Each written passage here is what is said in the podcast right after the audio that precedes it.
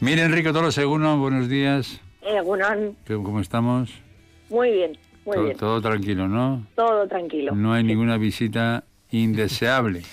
No hay ninguna visita indeseable, no. no, no, pero hay que tomar todas las precauciones. Exactamente. La responsabilidad, que es una cosa que los políticos insisten mucho. Responsabilidad, que deberían de añadir, que empieza por nosotros, por nosotros los políticos, pero eso no lo dicen porque dicen que ellos ya lo dicen. Bueno. Línea del tiempo de Peter Goes. ¿Quién es Peter Goes?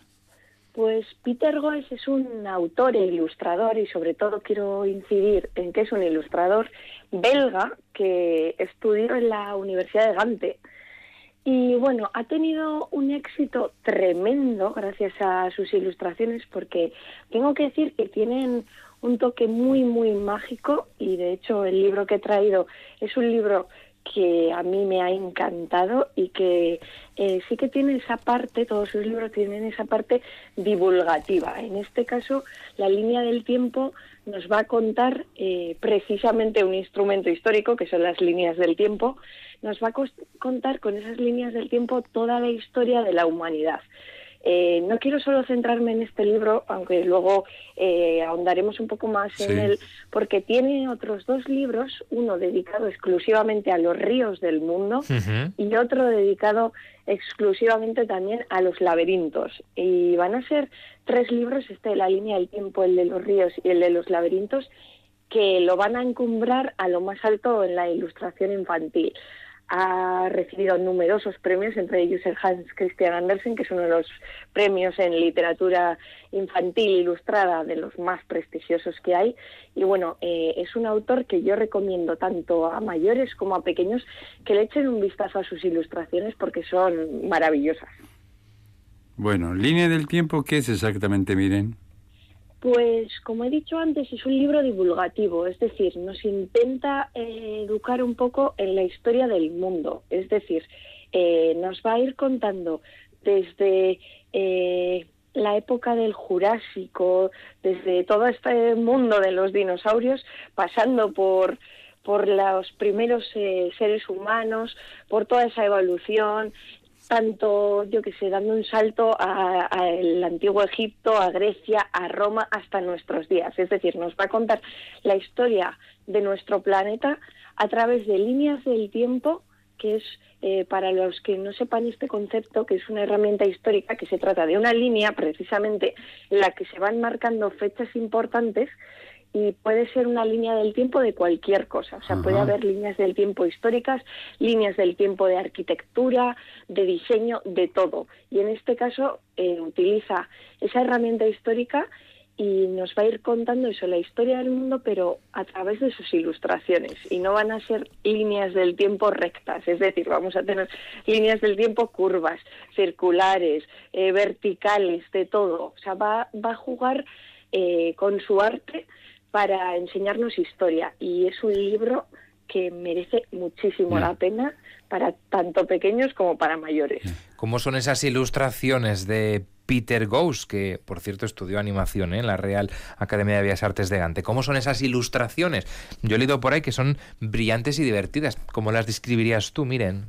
Sí, sí, la verdad es que lo de divertidas eh, sí que es verdad, porque todos esos personajes, y de hecho van a aparecer un montón de personajes históricos, los emperadores romanos, los filósofos griegos, sí que tienen un toque muy, muy divertido, por eso, porque eh, les va a dar mucha expresión a esos eh, personajes y a esas ilustraciones y sí que tienen eso, un toque de humor. Nos va a ilustrar también los dinosaurios como, por ejemplo, con caras muy, muy amigables o a los emperadores romanos totalmente eh, perdidos en sus propias eh, arquitecturas como los acueductos o las calzadas. Entonces sí que va a tener un toque de humor. Y sí que se nota, como bien has dicho, que estudió animación, porque sí que son los típicos dibujos que podríamos incluso ver en una película animada. Y no solo por, por ese movimiento que tienen, porque parece que las ilustraciones en el papel eh, se mueven, sino porque eh, yo creo que son eh, o tienen un, un como una especie de toque de divulgación y de animación que las hace muy, muy eh, favorables o muy aptas tanto para el papel como para, para la pantalla. Y yo sí que con esas dos, eh, esos dos adjetivos de divertidas y, brillantes me quedaría. Oye, tú dices que, que son libros para mayores y para pequeños, pero ¿por qué se mantiene ese estereotipo de eso es literatura para críos, como si fuese una cosa menor, una cosa que no tiene mucha importancia y que se hace fácil? Sospecho que hacer un libro para niños o para jóvenes es igual de complicado que hacer un libro para sesudos varones y, y público en general, ¿no? Sí, siempre, yo creo que cada vez que presento un libro que, que está categorizado como literatura infantil, siempre tenemos estos estereotipos detrás. Es decir, mucha gente puede pensar, eh, pues si es literatura infantil, entonces yo que tengo, eh, yo qué sé, 20 años no lo voy a leer, o yo que tengo 60 no lo voy a leer.